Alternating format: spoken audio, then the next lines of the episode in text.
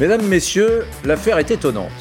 Une association d'étudiants du Magdalen College, l'un des plus prestigieux établissements de l'université d'Oxford, a décidé de décrocher le portrait de la reine Elisabeth II de la salle commune des étudiants du campus. Cette histoire est absolument extraordinaire. Regardez la revendication du comité qui a voté le retrait de ce portrait. Des représentations de la monarque et de la monarchie britannique représentent l'histoire coloniale récente, écrivent ces étudiants britanniques. Cette action a été prise après une discussion sur le but d'un tel espace. Il a été décidé que la salle devait être un lieu accueillant et neutre pour tous les membres, ce qui veut dire que la reine Elisabeth n'est pas une personne neutre euh, pour ses étudiants euh, anglais. C'est absolument fou. J'ai demandé euh, pour nous rejoindre à Philippe Turl, journaliste britannique et chroniqueur international à France 24, de nous rejoindre. Philippe, merci. Toujours avec nous Rachel Binas, journaliste à Marianne, et Jean-Luc Manot, communicant. Et puis nous avons également été rejoints par Paul Melun, Bonjour Eric. Essayiste, ancien président de l'UNEF à Sciences Po Bordeaux. Euh, vous vous définissez comme un homme de gauche, mais de gauche plutôt souverainiste, je ne dis pas de bêtises. Absolument Eric. D'abord, Philippe Turle, le britannique du plateau. Qu'est-ce qui, se passe en Angleterre et pourquoi les, ces étudiants ont presque honte de leur reine Alors, euh, je pense que, honnêtement, je pense que c'est un faux pas. Mais vous êtes dans un groupe d'étudiants dont un grand nombre sont issus du Commonwealth qui vient de l'étranger, hmm. qui ont fait une meeting ensemble et ont dit, bon voilà, la reine, euh, pour nous, euh, c'est le vieux monde, ça, ça égale euh, euh, la colonisation britannique. Euh, aujourd'hui, évidemment, nous sommes très nombreux qui viennent partout dans le monde. On ne veut pas que ça nous rappelle cette époque néfaste, mauvaise de l'histoire britannique. Donc, il est normal qu'on décroche cette photo. Il faut savoir que c'est pas une décision qui vient du collège, c'est une décision qui vient des étudiants. Donc, le collège n'intervient pas pour dire oui, vous avez raison, vous avez tort. Tout ce qu'ils ont fait, c'est de dire très bien, on en prend acte, on prend le portrait, on le met dans un placard, et peut-être dans quelques années, vous allez changer d'avis, on va la recrocher de nouveau. Il faut savoir aussi que ce portrait a été accroché au mur par le même groupe d'étudiants en 2013. Hmm. Euh, donc, selon le groupe qui gère cette comité, euh, soit on le garde, soit on le garde pas, mais moi, j'ai grandi en Angleterre, j'ai fait ma scolarité à l'université en Angleterre, et je sais qu'il y a cette envie de rébellion, d'être anarchiste, de changer le monde, et de voir ce, portrait qui datait quand même de 1952, qui est euh, beaucoup trop ancien par rapport à, la vie d'aujourd'hui. Je pense que les étudiants, les étudiants, ont dit, bon, regardez, euh, la reine, ça fait vieux jeu, il faut qu'on le décroche, il faut qu'on mm. soit à jour, il faut qu'on soit euh, dans le, le temps d'aujourd'hui. Et ça vient de là. Mais c'est une bêtise. Hmm. Regardez le, titre, on l'a passé pendant que vous parliez, le titre du, euh, de ce quotidien euh, britannique. C'est le Daily Mirror. Euh, voilà. Traduisez-moi ça, je suis pas très bon. Alors, comment ils osent Comment, voilà. comment osent-ils d'Oxford annulent la reine. Voilà. Dites, Paul Melun, j'ai trouvé les explications de Philippe Turle intéressantes. Mais enfin, lui, il nous dit gentiment que c'est un problème générationnel, que le portrait est ancien, que ce sont des, jeunes dans une université internationale qui accueille des gens du monde entier, alors qu'ils voudraient faire plus moderne. Ça ne me satisfait pas du tout comme réponse. Je vais revenir vers vous, Philippe Turle, parce que derrière tout ça, il y a la cancel culture. Absolument. Il y a la cancel culture. D'ailleurs, le mot est très, très clair. On accuse la reine d'être euh, celle qui a couvert, autorisé, permis, activé, actionné, déployé la colonisation. Absolument, et je pense que c'est bien plus grave que ce que vous décrivez. Je pense qu'effectivement, derrière ce mot, euh, cancel, il y a finalement le négationnisme, le grand révisionnisme historique. Et c'est vrai que c'est un fait isolé qu'on peut dire, bon, allez, après tout, c'est un portrait qui est décroché. Mais ça s'inscrit dans une dynamique qui est beaucoup plus large. Il y a eu les étudiants de Princeton maintenant qui ne font plus de latin et de grec, c'est facultatif, parce que le latin et le grec, c'est euh, l'apologie de l'antiquité belliqueuse ou je ne sais quelle fadaise. Donc aujourd'hui, on arrive dans une époque où finalement les théoriciens de la cancel culture, faut voir d'où elle vient la cancel culture une forme de tumeur, de gangrène issue de la déconstruction. Phénomène de la déconstruction, qui vient lui-même de la French Theory. C'est finalement le postmodernisme, c'est cette idéologie philosophique professée dans les campus américains qui irradie un peu partout euh, dans euh, les universités anglo-saxonnes. Et aujourd'hui, il n'y a plus un seul titre de cours universitaire dans lequel ne sont pas évoquées les questions de décolonialisme. Donc, le décrochage du portrait, il répond à cette idéologie. Les étudiants sont des éponges, ils ont intégré cette idéologie-là, ils l'ont faite leur, et donc aujourd'hui, ils décrochent les portraits comme ils abattront les statues, comme nous en France, on a eu l'abattement de la statue de Victor Schulcher ou de celle de Victor Hugo. De toute façon, là, on est sur une pente extrêmement glissante. Euh, et euh, comme souvent, les mouvements, euh, les grands changements sociaux et sociétaux viennent des universités. Mais ça, c'est la vérité depuis les universités du 15e et du 16e siècle en Europe. Donc il faut observer avec beaucoup d'intérêt ce qui se passe dans les universités, surtout britanniques. Surtout britanniques et, en premier lieu américaines. Rachel Binas du côté de Chicago, un peu partout aux États-Unis. on pourrait truffer cette émission d'anecdotes, mais des choses qui sont absolument euh, saisissante. Cela dit, en France, euh, la statue de Colbert située devant l'Assemblée nationale a été taguée en rouge, mhm. négrophobie euh, des tags, d'État, pardon. donc on voit, on voit les images. le tagueur Franco Lolia, porte-parole de la brigade anti-négrophobie, dit Je veux provoquer un débat, la France n'est pas vouée à rester négrophobe. Bon, chacun a son regard sur. Et, puis, et puis également des, des demandes d'annulation qui ont été parfois obtenues de la part de, enfin, de la part d'étudiants à l'égard de conférenciers, euh, à Gazinski, Alain Finkielkraut, enfin on va, on va pas dresser, on va pas dresser la liste. Dont on annule les conférences. Donc, exactement. Qui, donc fait ça beaucoup à Sciences Po euh, pas qu'à Sciences Po, il n'y a pas qu'à Sciences Po. Alors, euh, il peut y avoir Sciences Po, il peut y avoir des universités. Souvenez-vous, l'université de Lille 2 mmh. en droit qui avait, qui avait décidé de déchirer euh, les livres de François Hollande, mmh. qui était là, un libraire était là avec son stand, et donc il s'était mis à, voilà, à, déchirer tout ça. C'est un mouvement, en effet, qui est importé des États-Unis, mais il y a comme un terreau français sur lequel, sur lequel ça s'appuie. Le problème, c'est pas tant le politiquement correct ou la bien-pensance. On est toujours le bien-pensant de quelqu'un d'autre. Mm. C'est en fait l'aspect totalitaire qu'il peut revêtir. Mm. Et cette volonté qu'on voit là, c'est en fait d'aseptiser le monde. Il faut vraiment que rien ne dépasse, que tout soit propre, euh, que, que, et avec, euh, avec une lecture complètement euh, anachronique de, de l'histoire hein, en plus. Mais il y a cette tentation hygiéniste qu'on voit là se manifester, qui n'est pas en réalité un, un cas isolé, hein, ça s'inscrit dans un, un, mouvement plus, plus profond, et avec des, aura, des campagnes d'intimidation qui sont érigé comme euh, une arme argumentative. Est-ce qu'on aura euh, en France, euh, ou en Angleterre, ou en Europe, des situations aussi curieuses qu'aux États-Unis, où des professeurs blancs devront s'agenouiller devant des, étudiants euh, métis ou noirs en leur demandant Je pense que non, parce qu'on a des garde-fous. Nous, on a un petit peu plus de, de garde-fous. On a, on a quelque chose qui, qui relève de, de, notre histoire, euh, également de notre système politique, qui fait que euh, déjà, euh, on est une nation. On n'est pas un pays avec des tas de communautés qui vivent comme ça les unes à côté des autres.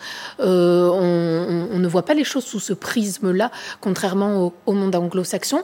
On a aussi une culture du, du débat euh, même si aujourd'hui elle semble un peu, un petit peu fragilisée. Euh, et puis on a un peuple éminemment politique. Je crois que, ça c'est notre force. Les, amis, est-ce que euh, aujourd'hui il y a une situation concurrentielle très forte entre les grandes universités anglo-saxonnes, anglaises, françaises, voilà, les grandes facs, les grandes universités, les grandes écoles essaient d'attirer les étudiants. Est-ce que c'est pas aussi un peu du marketing? Regardez comme nous sommes modernes nos professeurs dans notre université, blancs, privilégiés, ont demandé pardon à des, étudiants noirs. C'était le cas aux États-Unis plein de fois. Hein. Regardez, nous avons décroché le portrait de la reine d'Angleterre. Regardez comme nous sommes modernes et transgressifs.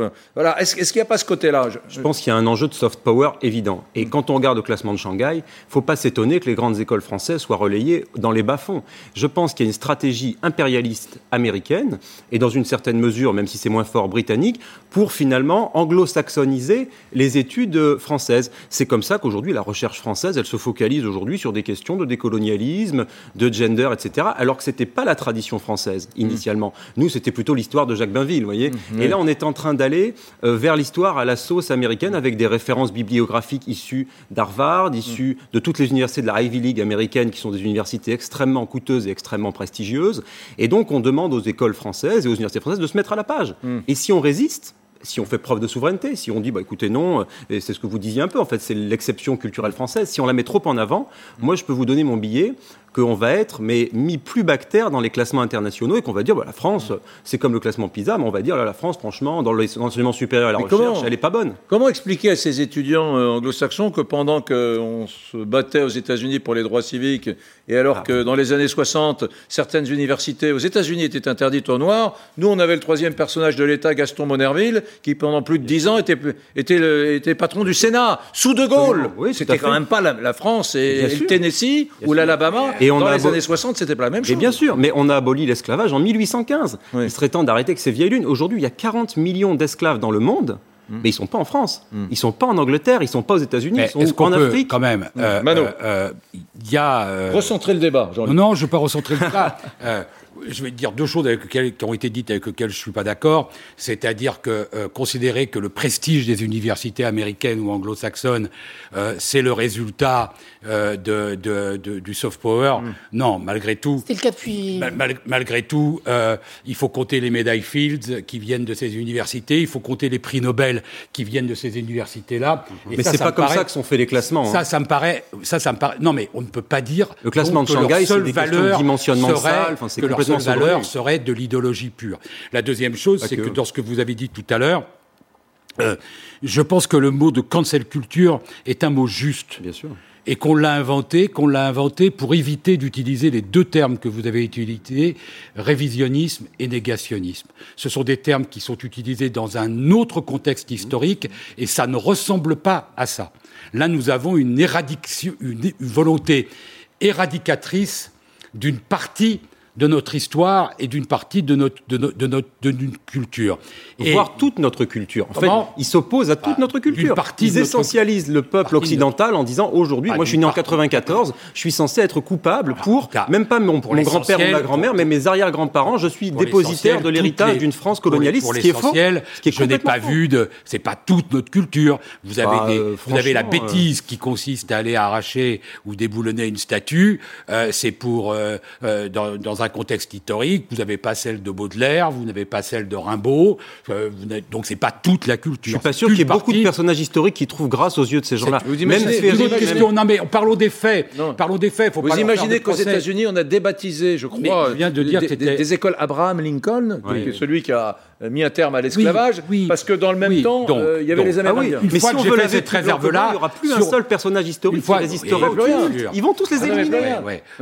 Quand on regarde ces termes, une fois qu'on a dit ça, c'est pour ça que j'ai corrigé les, enfin, j'ai voulu dire que j'étais pas d'accord avec ces termes. Après, sur le, sur le, sur le fond, cette volonté de, en réalité, de faire dominer la morale d'aujourd'hui sur l'étude historique et l'appareil critique qui parfois manque dans les études sur tel ou tel personnage ou sur telle et telle phase. Mm. On peut imaginer, écoutez, on n'est pas un pays exemplaire pour avoir euh, jugé sa guerre d'Algérie, sa guerre d'Indochine. Malgré tout, on, Je a, suis mis, pas d'accord. on a mis un peu de temps, non? Non, non, non, non. Je suis pas ah d'accord. bon, on n'a pas mis de temps. Non, mais euh, Jean-Luc, ah, moi, je suis né en 1964.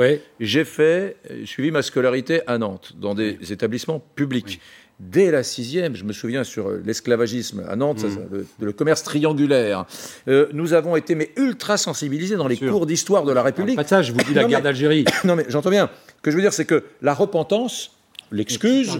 Non, non, non, non. Laissez-moi terminer. Ou simplement, cette histoire, on n'est plus dans Michelet, la République mm. idéale. Déjà, moi, dans les années 70, sous Giscard, on m'expliquait combien la France avait été profondément injuste, hmm. esclavagiste, et c'était déjà scandaleux. D'accord, mais, d'accord, ça existait. mais personne, mais personne ne parle, et surtout pas moi, de repentance.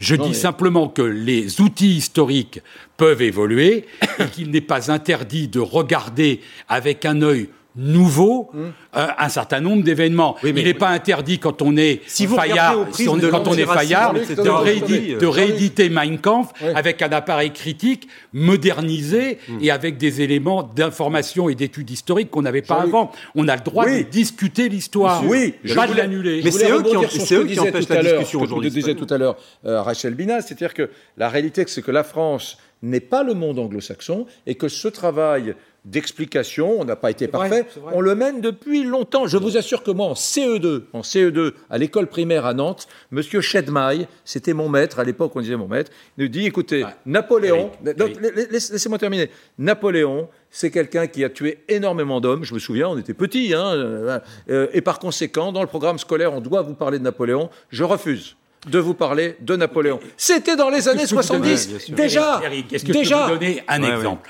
La guerre, Deuxième Guerre mondiale, l'occupation cesse en 40 en 44-45. Pendant 40 ans, 30 ans, 40 ans, Hmm. on a vécu et on vit encore aujourd'hui dans une certaine mesure sur l'escroquerie intellectuelle qui dit que la France a été résistance. Ça n'est pas vrai. Ça Elle le n'a pas été national. majoritairement attendez, résistante. Non, Des gens ont défendu l'honneur Tous les pays national du monde ont en un roman national, sinon c'est plus des On pays, c'est des gouvernements. Comment Enfin, Mais on l'a dit, on le dit tardivement. Attendez. On a vécu dans l'idée que le, le débat avec le jeu Non, de ping-pong entre le Parti communiste et les gaullistes, en disant tout le monde Ouais. a été a été résistant. Ça n'est pas vrai. Mais citez-moi un pays aujourd'hui- pas un roman et national. On a réussi, et on a réussi à le faire grâce à d'ailleurs un historien américain qui a beaucoup apporté à l'histoire de Paxton, Robert qui a Paxton. apporté Cela à dit- l'histoire de la résistance. Cela dit, euh, on- on- ouais, cela dit, oui. Il y a tout un chacun- l- L'histoire étant réécrite par les vainqueurs, on a aussi dit que à Vichy c'était l'extrême droite, oubliant par là de qu'il- y avait un certain nombre de socialistes, de cégétistes, d'anciens du Parti communiste, qui étaient d'ailleurs beaucoup plus nombreux qu'on l'imagine. Bref, je voudrais revenir vers Philip Turn, notre journaliste britannique, car je vous rappelle que ce qui a suscité ce débat sur la cancel culture, c'est le fait qu'une association d'étudiants d'un collège britannique, le Magdalen College, prestigieux, a décroché le portrait de la reine Elisabeth II de la salle des étudiants du, campus. Motif invoqué, la monarque et la monarchie britannique représentent l'histoire coloniale récente. Regardez la réaction du ministre britannique de de l'éducation, euh, Gavin Williamson. Voilà, les étudiants de l'université d'Oxford enlevant une photo de la reine sont tout simplement absurdes. Elle est le chef de l'État. Elle est un symbole de ce qu'il y a de mieux au Royaume-Uni. Au cours de son long règne, elle a travaillé sans relâche pour promouvoir les valeurs britanniques de tolérance, d'inclusivité et de respect dans le monde. On touche Et pas la colonisation aussi. Donc je pense que le problème ici, c'est qu'on met tout euh, sur le dos de la reine en disant voilà, il y a 500 ans ou 1000 ans d'histoire, c'est la reine qui est responsable, quelque part, parce qu'elle est la, la personne euh, sur le trône actuellement. Et, là, c'est une faute. Je, je veux rebondir sur ce que vous disiez tout à l'heure. Je reviens sur ce que disait Eric. Moi, je suis né en 1960. Moi, je me souviens en Angleterre, quand j'ai grandi, qu'on parlait de tout ce que la Grande-Bretagne avait fait lors de la colonisation, en disant qu'on avait fait beaucoup de dégâts, qu'on avait causé beaucoup de misère. Et donc, on avait pris ça très tôt dans la vie. Euh, donc j'étais au courant de- de- des- frasques euh, des, Britanniques dans le monde. Ça, c'est le premier point. Deuxième point. Je me souviens aussi en 1977, bon, on autour de cette table, euh, peut-être quelques-uns d'entre nous se souviennent aussi. Les le Sex Pistols, les Sex 77, c'est les- Sex Pistols. Ça fait un tollé en Grande-Bretagne. On va se débarrasser de la reine, on va, on va, on va la tuer. Le disque a été presque, je crois, en tête du top 50 pendant des semaines. Euh, Je me souviens dans la presse, mais on disait, mais c'est la fin du monde. Voilà. God save the The Queen, fascist voilà, régime. Voilà, donc on- ça rebondit de temps en temps, cette attaque contre la famille royale. Pourquoi? Parce que la famille royale euh, est une, euh, une euh, incarnation de tout ce qui est euh, richesse, bourgeoisie, les gens qui travaillent pas, les gens qui méritent la place qu'ils ont, et ben c'est des gens faciles à abattre. Et dernier point, je pense qu'il il se trompe de cible. Il faut aller regarder un peu dans les livres d'histoire pour voir ce que la reine a fait depuis 1952. Et deuxièmement, elle est toujours en vie, cette reine. Donc on commence à attaquer à des portraits de la reine, de déboulonner des choses qu'elle a fait ou, ou- quand elle est toujours en vie. Je trouve ça très déplacé. Pour moi, cette histoire, vous avez raison, il y a un lien, évidemment, avec le déboulonnage des statues, euh, ce rage contre euh, le passé, euh, le, le colonialisme. Évidemment, il y a, il y a un lien quelque part, mais euh, en même temps, il y a aussi une envie par une partie de la population d'abattre la famille royale, de se débarrasser de la reine, euh, parce que c'est facile à, à dire, et, et donc ça, ça, ça fait toujours vendre du papier, ça fait des débats comme nous autour de la table, et donc c'est évidemment euh, quelque chose qui, qui vend. Et, Mais euh, est-ce est-ce que c'est pas comme la gifle à Emmanuel Macron, finalement, quelqu'un qui va resserrer autour de la monarchie l'opinion Oui, britannique? Mais vous avez vu la réaction dans la presse, c'est exactement la même chose qu'avec le gifle contre Emmanuel Macron. Oh là là, mais c'est la fin du monde. Euh, la reine, euh, on, l'attaque, c'est une pauvre dame de 95 ans. Comment on peut faire une chose pareille? Bon, c'est parce que pense la reine. Peut-être qu'elle trouve ça assez amusant finalement, parce qu'après 70 ans sur le trône, bon, elle en a vu bien d'autres choses. Hein. mais le, collège, Magdalen College à Oxford, c'est un collège parmi 39 collèges dans une vaste université. Il faut quand même se rendre compte que c'est une petit groupe d'étudiants qui décroche un tableau, c'est par l'université d'Oxford qui interdit la reine. Je parle sous votre contrôle parce que vous connaissez mieux que moi la Oui, mais ça peut éventuellement faire bout de neige. Mais admettez quand même que dans les campus universitaires, moi je demande souvent à des amis qui sont étudiants dans les universités britanniques, à Manchester, à Cardiff, je dis, mais envoyez-moi les cours que je regarde, les cours, tous les cours maintenant, même un cours de maths quasiment, il y a marqué le mot décolonialisme dedans. Décoloniser les études de genre, décoloniser l'histoire, décoloniser l'architecture, hmm. parce que tout est euh, soi-disant le fruit de la colonisation. Hmm. Mais de quoi on parle en fait? Ces étudiants, ils sont ignorants. Il y a eu plusieurs traites négrières, effectivement. Il y a eu une traite intra-africaine, qui a duré depuis quasiment la nuit des temps, qui a fait à mon avis beaucoup de morts et beaucoup euh, d'esclaves qui ont eu des vies à mon avis pas faciles. Il y a eu la traite arabo-musulmane avec le marché de Zanzibar qui était un marché aux esclaves énorme qui a duré 13 siècles. Et effectivement, il y a eu la traite occidentale qui a duré trois siècles. La France l'a abolie en 1815 et les premiers navires sont partis vers 1710-1711. Donc en mm. fait, on est en train de dire que l'Occident est à l'origine de tous les maux du monde pour 100, 200 ou 300 ans de traite qui sont abominables, moi j'en suis d'accord, mais l'esclavage avant la mécanisation et la révolution industrielle au 19e siècle était un préalable pour construire des pyramides, des cathédrales. Donc la France elle-même avait ses esclaves français. Mm. Le servage, les paysans français dans le servage, croyez-moi, je pense que sous la féodalité, ils n'avaient pas non plus une vie très facile, hmm. jusqu'à Zola et les mineurs de charbon. Enfin, donc de quoi parle-t-on? Hmm. Ce qui est intéressant aussi, c'est de voir qu'est-ce qui nous a conduit à cette situation-là, de s'interroger sur, sur les origines. Qu'est-ce qui fait que tout ça prend et fait écho chez un certain nombre de, notamment d'étudiants, puisque c'est de, d'eux qu'on parle. En fait, il y a, il y a des, petites, euh, des petits éléments de réponse qui peuvent, être nous, qui peuvent nous être donnés. Si, si on lit, par exemple, c'est assez incroyable, Nietzsche. Euh, Nietzsche mm. nous dit attention, parce que nous sommes en train de basculer. Il, distingue trois types euh, d'histoire, d'histoire comme discipline. Il dit attention, nous sommes en train de basculer dans l'histoire des révoltés et des opprimés. Hmm. On ne voit qu'à travers ça, et on ne voit que comme ça. Et, le prisme victimaire. Le prisme victimaire. Alors, il n'utilise pas le mot euh, de victimaire, mais de, voilà cette société des révoltés et des opprimés. Et puis tout ça, qu'est-ce que c'est aussi? C'est la conséquence d'une individualité très forte. Hmm. Euh, on, a beaucoup moins de repères, de repères traditionnels euh, de de lieux aussi où on, peut, où on peut débattre. On se souvient dans les années 60-70, les, les, syndicats, les partis politiques étaient extrêmement forts. Il y avait des universités, des écoles de pensée. Ça débattait de manière euh, très violente, hein, parfois, attention, hein. mais, mais ça débattait. Plus possible, Là, aujourd'hui, on ne les a plus. Il y a une espèce voilà, de, de, de, crise existentielle. On remet tout en question, même des vérités. Euh, et, et tous les repères, tous les repères semblent s'effondrer. Mmh. Euh, on est quelque part un empire dans un empire. Et, ça, c'est vraiment dommage parce qu'en fait, ces gens-là, euh, quand on voit leur action, hein, leur mode d'action, en fait, ils desservent complètement la cause qu'ils prétendent défendre. Mmh. Euh, ça fait pas spécialement de bien à l'histoire. Mmh. ça, ça n'entraîne pas justement une, une, prise en compte de certaines problématiques, de débats. ça ne fait que comme ça confisquer et annuler des sujets qui pourraient en effet être des débats de société. Merci beaucoup. J'ai adoré cette échange. Il était passionnant, hein, parce que c'est, vous avez raison, hein, Philippe Toll, c'est rien du tout. Hein. C'est un portrait de la reine d'Angleterre qui a été décroché. C'est symbolique, mais en fait, le geste, c'est rien, mais c'est le, geste qui est symbolique. Ah, écoutez ah. Oh, ils sont taquins à la régie God Save the Queen, Fascist Regime, les Sex Pistols, 1977. Johnny Rotten. Johnny Rotten. Vous savez qu'il y a des universitaires du CNRS français qui ont publié une très grosse étude sur le punk qui s'appelle Nos Futurs et une universitaire qui s'appelle Virginie Kergoriou. Les chercheurs du CNRS français étudient le mouvement punk britannique. C'est impressionnant. Hein.